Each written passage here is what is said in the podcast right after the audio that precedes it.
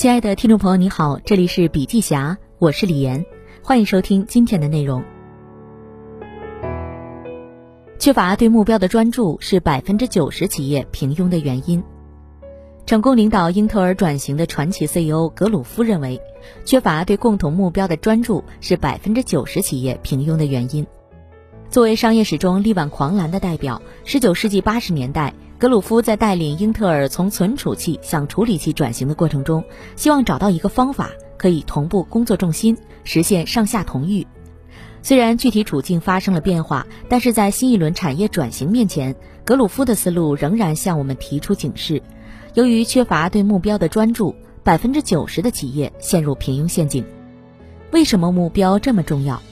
因为组织本身就是人们为了实现某种共同目标而形成的联合体。德鲁克认为，并不是有了工作才有目标，而是相反，有了目标才能确定每个人的工作。为什么目标管理这么重要？如果每个人基于自己的任务去做事情，组织的存在是没有意义的。德鲁克强调，目标是管理的核心，管理是围绕目标决策的一种实践。据说任正非曾给华为市场部讲过一个故事。两位青年在抬石头修教堂，智者问他们：“你们在干什么？”一位青年说：“在搬石头。”另外的青年则说：“在修教堂。”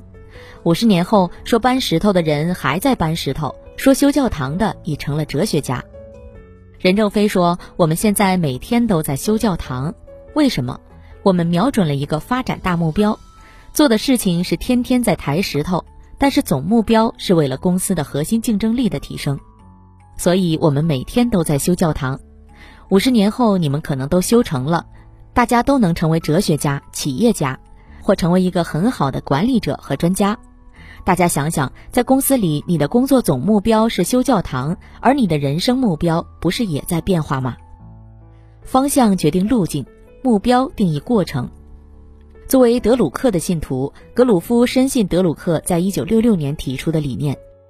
德鲁克认为，在历史上每次发生巨变，社会都会进行一次重整，包括世界观、基本价值观、社会和政治结构、艺术以及关键公共机构。一个新的世界诞生，新世界里出生的人根本无法想象他们祖辈生活的、父辈出生的上个时代的样子。我们正处于这个巨变的时代，在这个飞跃的过程中，成功的管理原则强调的是让个人充分发挥特长。凝聚共同愿景和意志，建立方向，建立团队合作，调和个人目标和共同福祉的原则。目标管理是唯一能做到这一点的管理原则。通过 OKR 实现目标管理，在行业转型和整个世界经济秩序调整的大背景中，格鲁夫依靠 OKR 带领英特尔突出重围，从一年亏损五十亿美元到重回行业巅峰。为什么 OKR 可以帮助企业实现那一次历史性的飞跃？科学管理，第一，OKR 便于凝聚共识，达成高效协作。OKR 最大的功效是让多个部门和所有个体朝着共同的目标前进。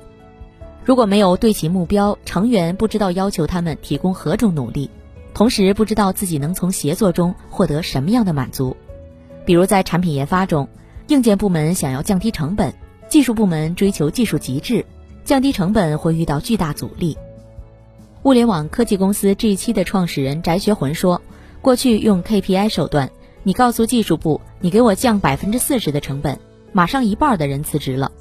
但我们一起确立一个 OKR，在保证可靠性的前提下，用极致方法降低成本。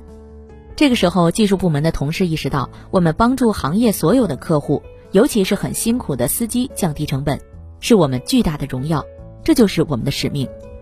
这个时候，他完成了降低百分之四十成本的时候，所有团队的人不但没有抗拒，而且特别开心。这也证明，对于共同目标的接受程度，影响到协作意愿的强弱。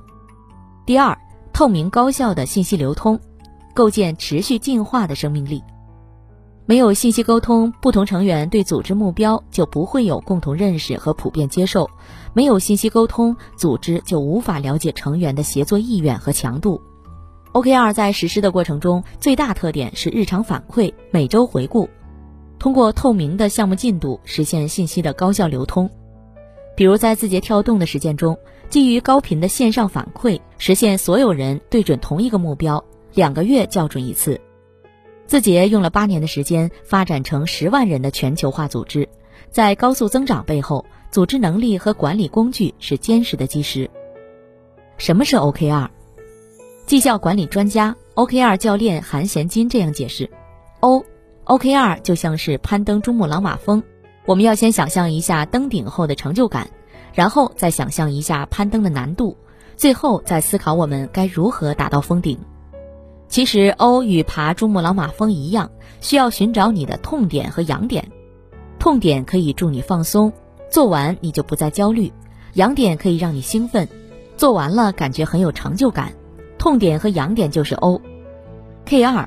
好的 K 二一般应该是指过去没做到的、没做好的、没做过的，可以保证挑战性目标实现的内容。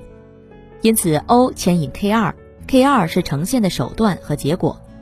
就像开车，O 是期待的目的地，K 二就是如何走向终点及导航路线。OKR 不是 KPI 平衡卡或三百六十度环评等绩效考核工具，它是一套目标管理工具，它处于目标呈现和管理，而非价值评价和分配，正常不涉及奖惩。在谷歌、字节跳动等企业与绩效考核工具可以并存而行。通过 OKR 升级组织能力，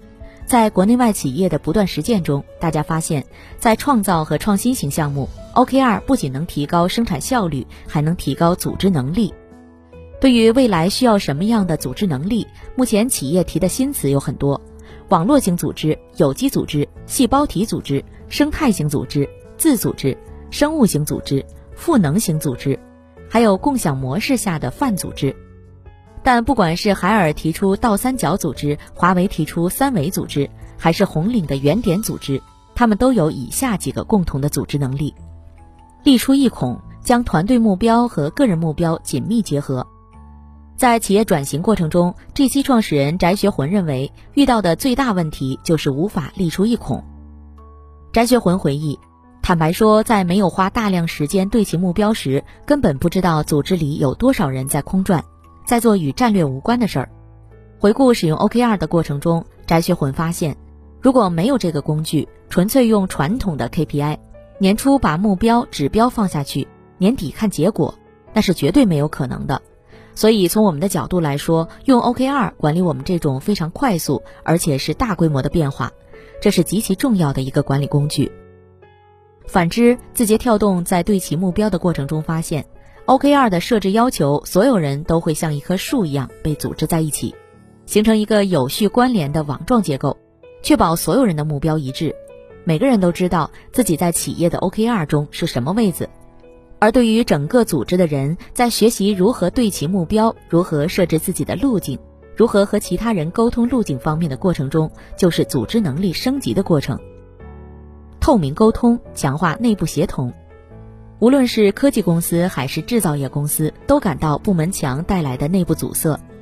生鲜快销数字零售平台多点贸发现，大家往往更关注部门内部目标，而忽略了跨部门目标对齐。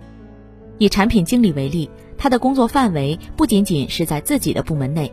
在项目之下会需要和设计、研发、人事、资源等多个部门进行合作。但实际上，各个团队都有自己的目标和工作规划，在其他部门需要支持时，很难同时配合调整。而 OKR 一直强调全体目标一致、公开透明，进而有助于打破部门的信息壁垒，提高团队协同效率。多点的业务团队在正式启用 OKR 之后，联动其他合作部门，召开了一场跨部门 OKR 对齐会议，在重点目标的确认、时间节点把控。任务输出结果等多方面的问题，最终大家协调一致。由于效果良好，他们还扩大范围，邀请了产研、多点大学、财务等多个部门，展开了更大范围的第二次对齐会，分别在北京、成都等多个会场同步展开，围绕重点目标，根据业务、实施、产研、多点大学、财务、人力各自的 OKR 展开讨论和对齐，解决了目标透明问题。多点的周会效率提升明显，聚焦问题与风险集中讨论，半小时即可完成。激励人而非管控人。德鲁克认为，目标管理的中心思想是：你能为组织做什么贡献？因此，制定部门的 OKR 不应是分解，而是对齐。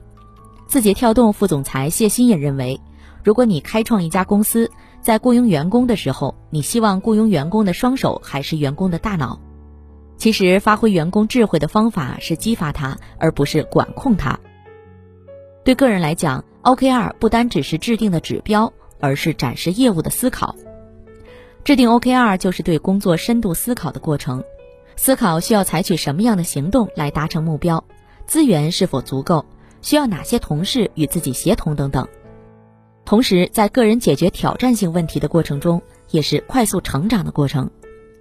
通过思考有挑战的目标，进而思考未来。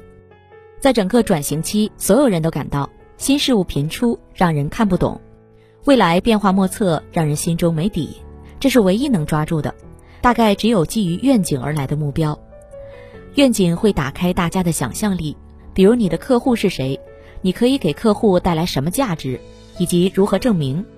OKR 鼓励员工做出挑战，取法乎上，得乎其中；取法乎中，得乎其下。而且 OKR 很难百分百完成，但正是这个挑战的过程，让每个人都从企业目标和愿景的角度去思考。当我们不是在针对过往，而是针对愿景做出挑战性目标时，本质上是在创造未来，面向未来的路没有地图也没有答案，有的只是让个人成长伴随着组织成长，让创造力在组织的各个角落涌现出来。拥抱未来的管理方法，谢鑫在演讲中也提到过知识的涌现。他认为企业的创意不是被设计出来的，而是自发自觉产生的。当信息流通透明快捷，工作氛围积极紧张时。各种创意就会从各个角落悄悄出现。张一鸣也将组织模式比作超级计算机和分布式计算机，他得出的结论是，分布式计算机的计算能力更强大。但是，真正要实现知识的涌现，不只是有了理念，设定了几个关键词就可以，还需要一个管理的操作系统，将管理思维和管理工具结合起来。优秀的企业会不断引进新的管理模式和组织工具来优化自己，比如华为的 IPD 研发模式、谷歌的 OKR 模式、海尔的创客模式等。在目标管理中，字节跳动创造性的将 OKR 和飞书两个内部独立的工具结合在一起，成为字节内部日常事务的支撑，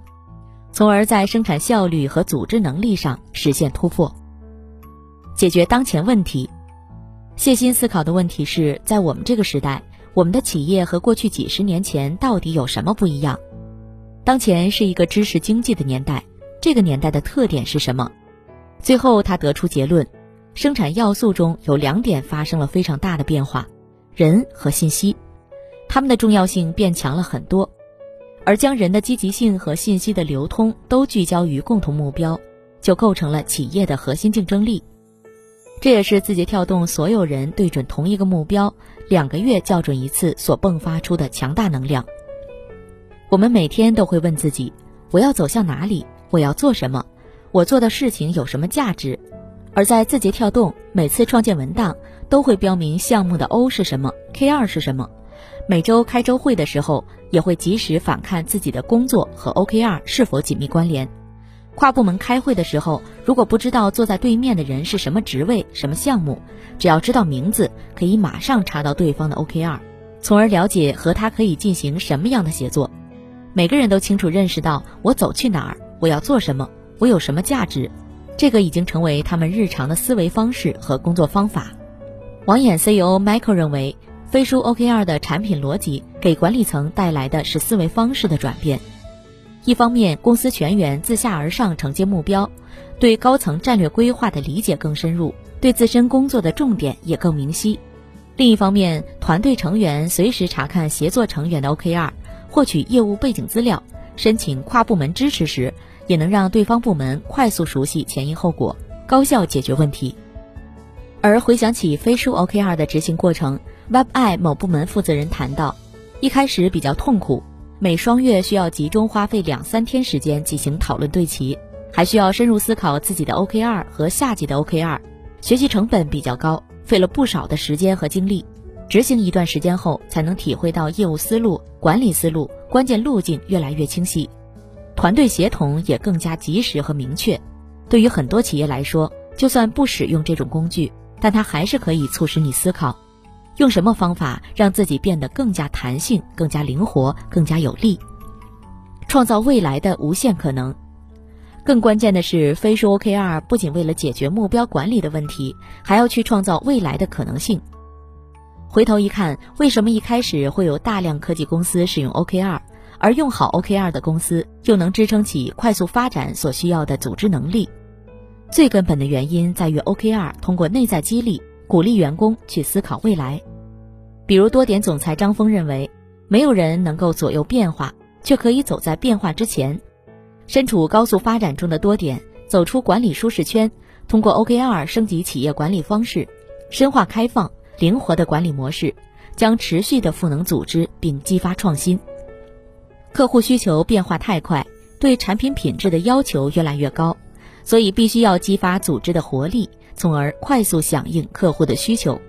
处在产业转型中的企业，可能看上去没有过往那么有序，但是它充满活力。他们愿意积极地思考未来，通过内在激励去自我挑战，通过对其目标去挑战不可能。未来的组织奉行的法则是简单、极致、专注目标、自我净化，这就需要组织具有动态结构、开放聚合、自我驱动。在需要灵活响应、及时调整、万众一心攻克难关的时候，